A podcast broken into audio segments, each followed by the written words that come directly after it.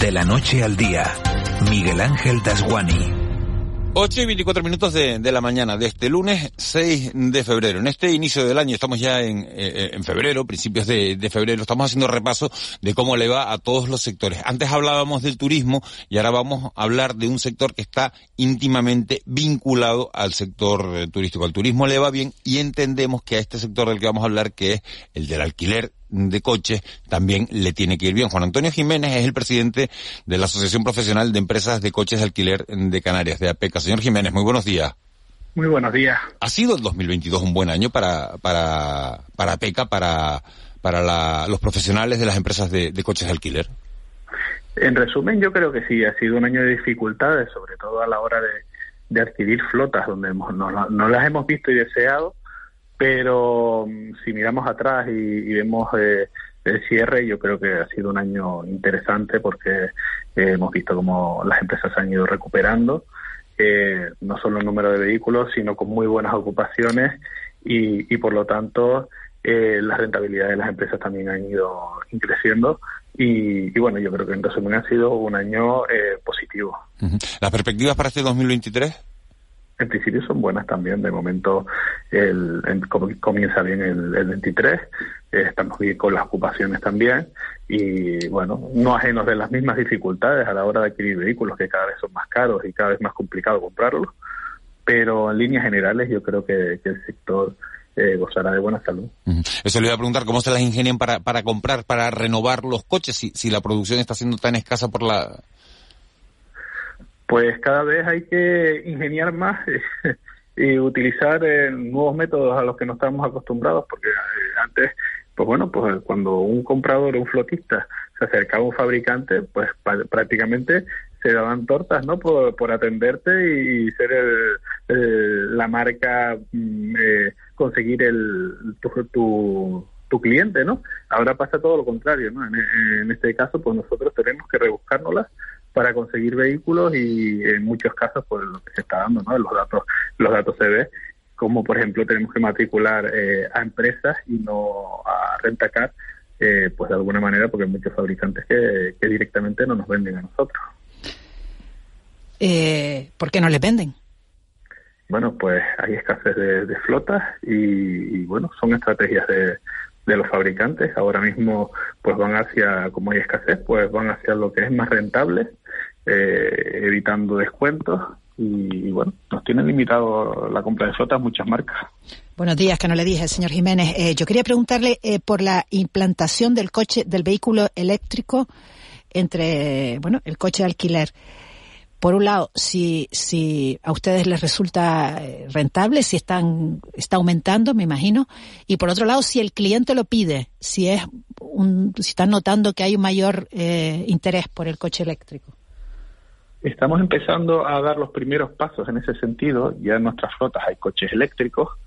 Cierto es que quien pide el coche eléctrico pues eh, inicialmente, si hablamos de turistas, eh, son turistas que, que, están acostumbrados allá al uso en, su, en sus zonas residenciales este tipo de vehículos.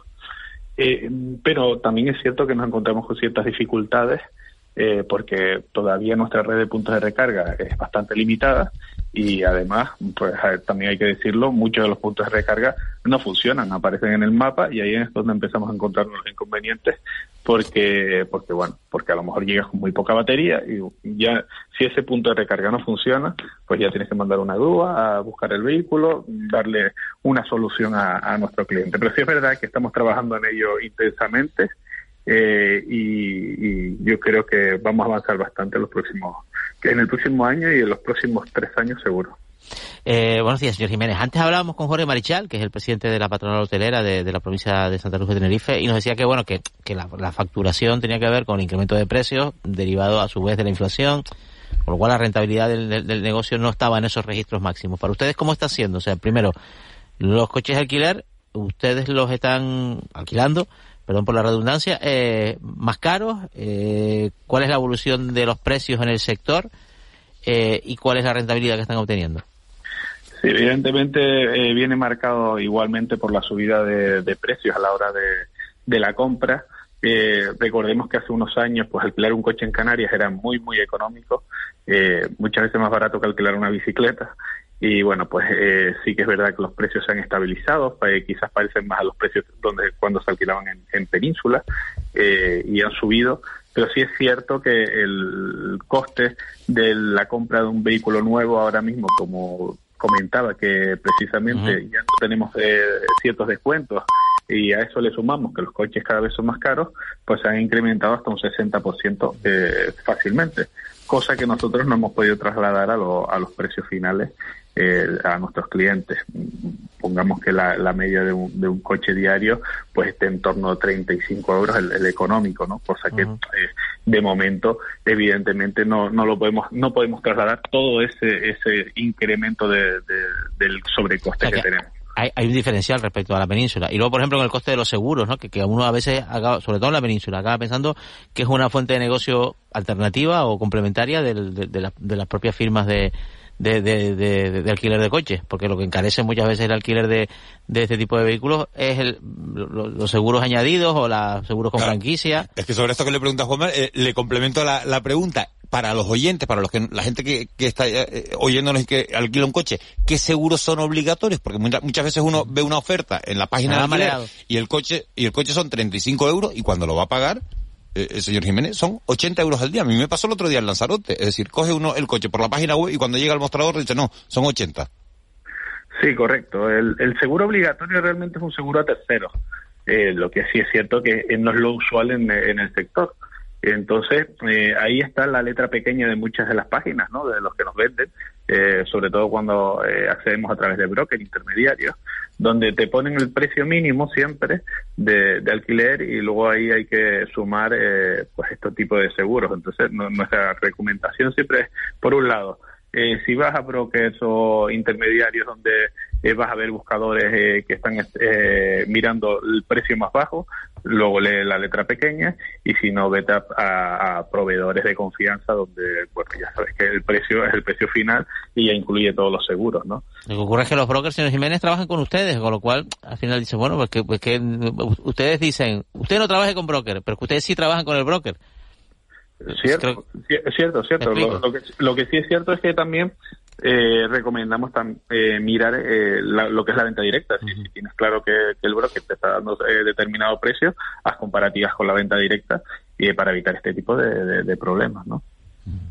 No sé, yo de las que conozco, yo de verdad, es que eh, Sicar es la única que me parece que da el precio fijo, ¿no? Al final, porque eh, de resto, todo lo que me he encontrado es vas a pagar y de repente te encuentras un sobrecoste. Eh, ¿Al, al, al, alguna, alguna, más, alguna, empresa canaria más, alguna, empresa canaria más, pero, pero, alguna alguna más habrá. Pero es curioso, es curioso que el, el, señor Jiménez el peso que tiene la marca canaria, las que hay, en el sector del renta car en las islas, ¿eh? frente a sí. los gigantes con los que compite. Sí, sí, además como bien me dicen, pues bueno, nombraron a Sicar, que en este caso hace las cosas muy bien y su precio creo que es el precio final y lo hacen eh, fantásticamente. Mm, casi todas las marcas canarias, prácticamente todas las marcas canarias, trabajan de la misma manera, ¿no? Entonces, eh, yo creo que, que aquí tenemos bien acostumbrados a nuestros visitantes en ese sentido, porque cuando viajas fuera, eh, realmente es donde te ves muchísimas de estas sorpresas o operadores eh, de otras zonas, ¿no? Entonces, bueno, nosotros eh, siempre hemos trabajado de esta, de esta forma, con un precio claro, final, y, y, y bueno, pues yo creo que eso también es eh, algo que nos puede generar orgullo, porque eh, en el sector se han visto muchas cosas eh, en este sentido en los últimos años. ¿Cuántos coches alquiler hay en Canarias, señor Jiménez? Pues ahora estaremos rondando los 80.000 coches aproximadamente. ¿Y es una cifra adecuada para el volumen de turistas que manejamos?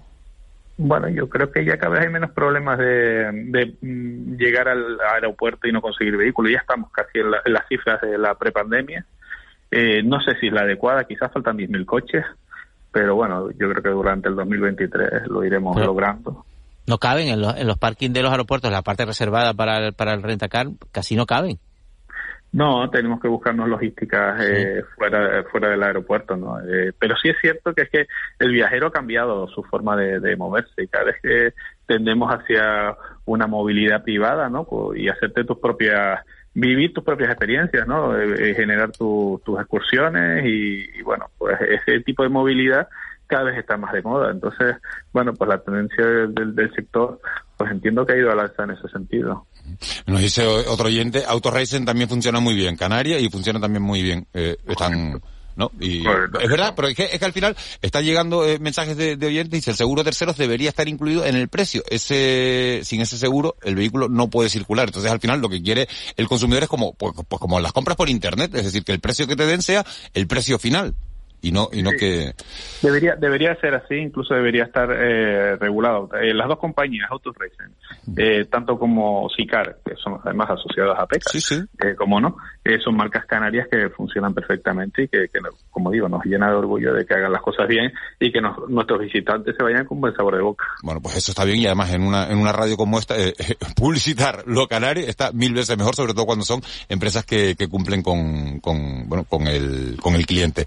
Juan Antonio Jiménez, presidente de, APECA, muchísimas gracias por, por haber estado esta mañana con nosotros, por habernos hecho una, una radiografía de, del sector del alquiler de coches. Muchas gracias a ustedes.